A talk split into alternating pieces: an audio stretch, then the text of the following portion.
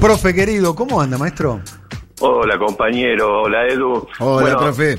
Tenés en una voz de que te levantaste recién, hace 15 minutos. ¿no? No, la voz es que es la primera vez que hablo con alguien. Ah, te escucho medio mal. Es un escuchamiento pésimo. ¿Se escucha mal? Ahora se escucha mejor, por favor. Ah, acá en Cardales hay un solo cajero automático. Claro. Este, y pasa lo mismo. La, la, la cola larguísima y para cobrar algo. Bien, es lo que está pasando en muchos lugares, me parece, ¿no? El tema, ¿no? Que los bancos deberían poner cajero automático en todos lados, no solamente donde están su- sus clientes más pudientes, ¿eh? o, o- o su capacidad de, de ganar dinero. Eh, profe, eh, en el día de hoy, ¿con qué, con qué vamos? Pues tengo una, una perspectiva novedosa para ver el tema de la guerra de Malvinas, un poco para seguir con lo de ayer, porque esto que estamos viendo ahora, que estamos dando una batalla y uno siente que no se están tomando todas las medidas necesarias o suficientes, eh, hay- Se escucha mal, profe, no sé por qué se escucha mal. ¿Te, te, te moves o la conexión no, no, es buena? estoy quietísimo. Ah, ok. Estoy- Ahora, Ahora mejor. Bueno, ustedes saben que el, em- el ex embajador Carlos Ortiz de Rosas contó en un libro que se llama Confidencias Diplomáticas que en 1974 Gran Bretaña le ofreció un pacto a Perón. El pacto consistía en compartir la soberanía, hacer un condominio, y Perón estaba muy dispuesto a aceptar. De hecho, le dijo a él, muchos van a patalear, pero si ponemos un pie en las Malvinas, no nos sacan más. Y tenía que ver con la idea de que aceptar esa propuesta hubiese implicado para muchos extremo, este, extremistas de la soberanía, decir, entonces le está reconociendo a, a Inglaterra el derecho de Malvinas, pero Perón lo veía al revés, lo veía, no, es una forma de poner un pie ahí y de ahí ya no nos sacan.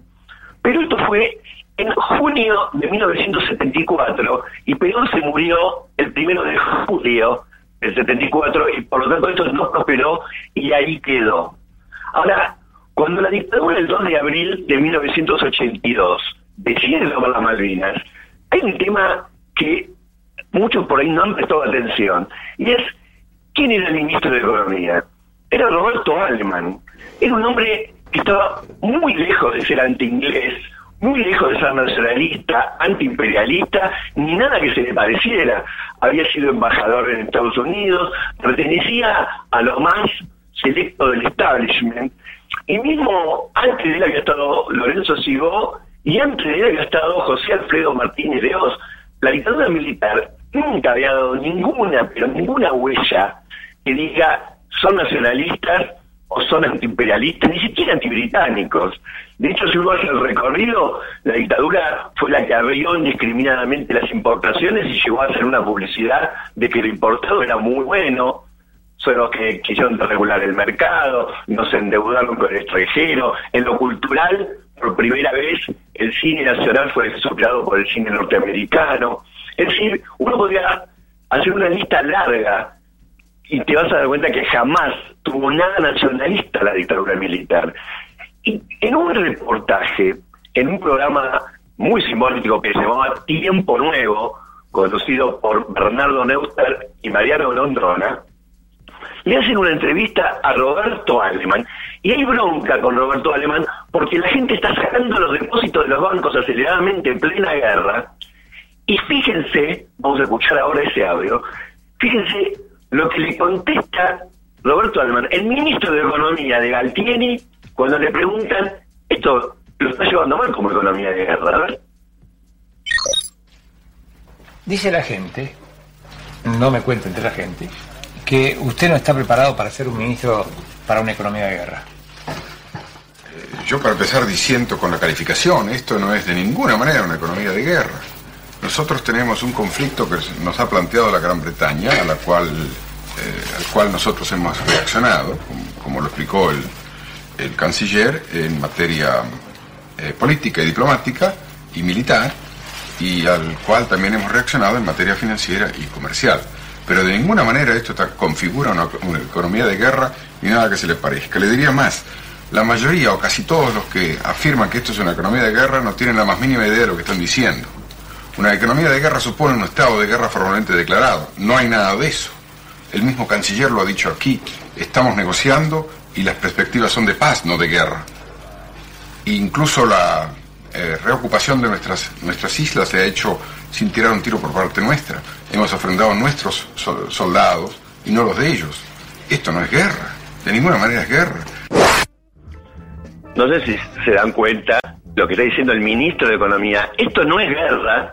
Es más, no se tomaron ninguna medida de guerra. Por ejemplo, expropiar bancos ingleses, dejar de pagarle la deuda a los ingleses, tomar medidas de nacionalización de empresas inglesas o de propietarios de la tierra inglesa.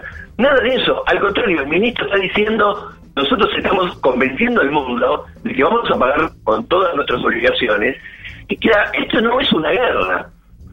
En el mismo momento, porque no unos días después, en la misma semana en la que Roberto Balman dice esto, escuchen lo que dice en una plaza llena y por cadena nacional Leopoldo Fortunato Galtieri. Acá están reunidos obreros, empresarios, intelectuales, todos los órdenes de la vida nacional, en la Unión Nacional, en procura del bienestar del país y su dignidad. Que sepa el mundo, América, que un pueblo con voluntad, pueblo argentino, si quieren venir, que vengan, les presentaremos batalla.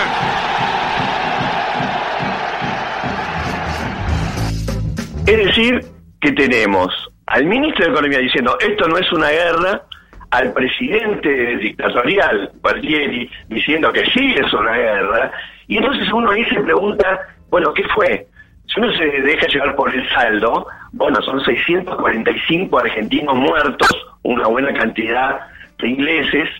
Ahora, en ningún momento la Argentina, en ese momento, esa dictadura, jugó una guerra, jugó otra cosa, jugó a un hecho consumado y sobre esa base negociar, pero se encontró, aunque en Inglaterra estaba nada más y nada menos que Margaret Thatcher, que iba a cambiar un poco la configuración de lo que es el mundo.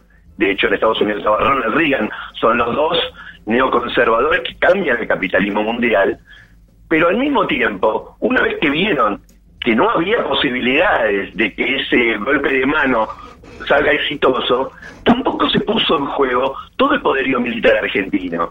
Por eso cuando uno dice malvinización, lo que está diciendo es, hubo un discurso por medio de los medios de comunicación, por las cadenas nacionales, programas como el de Cacho Fontani Pinky, una voluntad y un entusiasmo del pueblo argentino increíble, que conmueble, porque la gente regalaba las cadenitas de la abuela, estaba dispuesta a todo, en lo que conducía a la guerra, tenían ese discurso nacionalista, apelaron al sentimiento nacionalista argentino, pero de ninguna manera estaban pensando que estaban llevando adelante una guerra.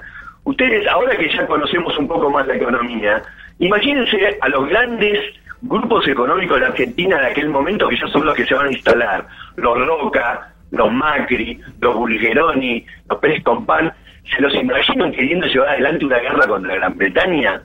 Eso no ocurrió. En cierta forma la política y sobre todo el grupo militar del ejército y la, Armada se apartaron de la lógica económica que imperó durante todo el proceso de reorganización nacional, durante toda esa dictadura, y esta aventura quedó en eso, en un intento que tuvo a los grandes, grandes víctimas, que fueron los que murieron en Malvinas, pero de ninguna manera podemos decir que todo ese discurso nacionalista de la Malvinas fue algo más una gran propaganda.